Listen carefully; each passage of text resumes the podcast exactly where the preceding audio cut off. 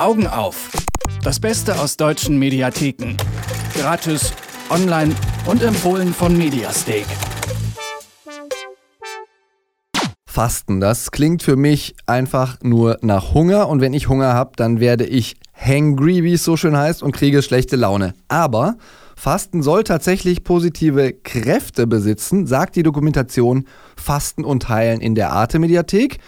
Wer lieber weiter mit Popcorn oder Pizza vom Rechner sitzt oder vom Fernseher, aber trotzdem was lernen will, der kann sich dagegen stattdessen die Dokumentation Amiga, der Sound der DDR anschauen. Da geht es nicht um den Computer, sondern um das berühmte ostdeutsche Plattenlabel Amiga und das Genre des Ostrock. Anne Krüger von Mediastake hat sich die beiden Dokus für uns angeschaut und weiß mehr darüber. Hallo Anne. Hallo Christian. Anne, Fasten ist für mich so ein bisschen religiöser, esoterischer Quatsch immer gewesen. Hat die Dokumentation, die du dir da angeschaut hast, mit neuen Erkenntnissen aufzuwarten, was das Fasten angeht? Ja, absolut. Also ich hatte die bereits schon mal vor drei Jahren gesehen. Die ist jetzt gerade wieder in die Mediathek gekommen und da hat es mich so beeinflusst, dass ich daraufhin auch gefastet habe. Also es ist wirklich sehr, sehr spannend und überzeugt einen total, dass Fasten eine total natürliche und gute Methode ist, entweder sich vor Krankheiten zu schützen oder sie sogar zu heilen, weil schon seit Jahrhunderten befassen sich Ärzte und Heilpraktiker mit den Auswirkungen vom Fasten und die Doku zeigt uns all das alte Wissen, aber auch den aktuellen Stand der Forschung. Ja, was ist denn der aktuelle Stand der Forschung? Weil meine erste Intuition ist zu sagen, ich kann doch nicht gesund werden, wenn ich tagelang nichts esse. Es ist erstaunlich, dass wir keine Nährstoffe zu uns nehmen und trotzdem sich unsere Zellen regenerieren. Aber das wurde an etlichen Patienten getestet, schon seit 50 Jahren zum Beispiel in Russland, in Sibirien Davon weiß der Westen gar nichts, von dieser jahrzehntelangen Studie, wo tausende Patienten beobachtet wurden über sehr lange Zeit, was das ausmacht mit ihnen, dass sie nichts gegessen haben. Und es wurden tatsächlich Krankheiten bei ihnen geheilt, komplett wie Allergien, Rheuma, Bluthochdruck, Diabetes, Fettleibigkeit. Und auch neuere Studien zeigen, dass manche Leute fasten zum Beispiel vor der Chemotherapie und dass dann ihre gesunden Zellen nicht angegriffen werden während der Chemotherapie, während die kranken Zellen zerstört werden. Dann reden wir aber jetzt wieder über Futter und zwar über Futter für die Ohren. In der Musikdoku Amiga, der Sound der DDR, geht es um das legendäre Plattenlabel Amiga. Das war maßgeblich beteiligt an der Begründung eines ganzen Genres, nämlich des Ostrocks. Wer kommt da in der Dokumentation zu Wort? Also gibt es musikalische Größen, die dir da im Ohr geblieben sind oder die dich ganz besonders beeindruckt haben? Ja, also zum Beispiel von Karat oder von den Pudis kommen sowohl Gitarristen als auch Sänger zu Wort. Wir sehen die Beatles, denn auch die Beatles hatten eine Platte bei Amiga draußen. Interessant sind auch die verschiedenen Politiker, die zu Wort kommen und sich äußern, nämlich abfällig darüber, dass Beatmusik ja aus dem Westen kommt und aus Amerika und das ist nicht gut für die Jugend oder für den Sozialismus. Da können wir auch mal reinhören in ein Zitat. Das ist von 1965 gemacht worden von einem Moderator im Fernsehen und er redet darüber, dass quasi englische oder Anglizismen in den Schlagertexten nicht wirklich gut sind für die sozialistische Ausrichtung des Staates.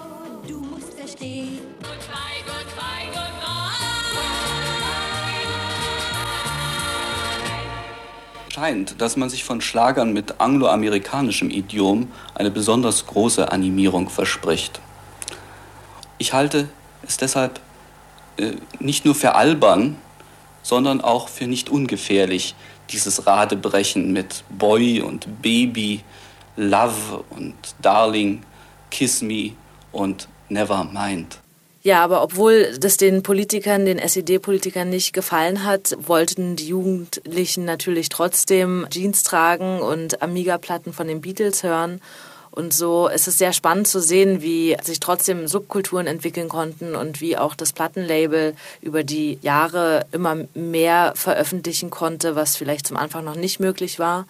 Was ich dann persönlich auch sehr schön fand, auf Amiga kam auch die Platte Der Traumzauberbaum raus. Also obwohl ich jetzt nicht aus dem damals gelebt habe und nicht nostalgisch zurückschaue, finde ich es trotzdem eine sehr, sehr spannende Doku, weil sie einfach einen Teil unserer deutschen Geschichte auch widerspiegelt und den Zeitgeist damals. Kommen wir nochmal zurück sozusagen auf diese politische Lage, weil das ist ja irgendwie immer, wenn es um irgendwas in der DDR geht, dann spielt die Frage eine Rolle, was war überhaupt möglich in so einem Staat, der ja doch sehr repressiv und unterdrückerisch agierte und versuchte alles irgendwie so in seine politische Linie und Richtung zu bürsten.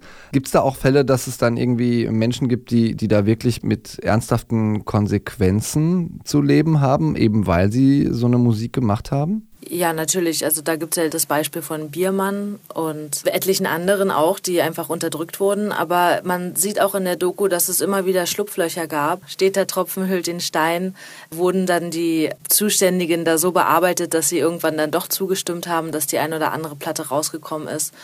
Oder auch die Pudis, wenn man sich die Liedtexte anhört, dann merkt man ja schon, dass da sehr viel in der Poetik, die sie auch benutzen, sehr viel Kritik auch durchzuhören ist. Und ich denke, das ist vielleicht auch das Spannende an, an so einer Zeit, dass, dass sich gerade Künstler und Musiker in gewisser Art und Weise gewehrt haben gegen die Unterdrückung. In den Mediatheken gibt es etwas für die Ohren und nichts für den Magen. Mediasteak hat euch zwei Sachen rausgesucht. Dort gibt es einmal die heilenden Kräfte des Fastens und die Geschichte der einflussreichen Plattenfirma Amiga in der DDR. Entdeckt hat diese Filetstücke in den Mediatheken Anne Krüger von Mediasteak. Vielen Dank, Anne.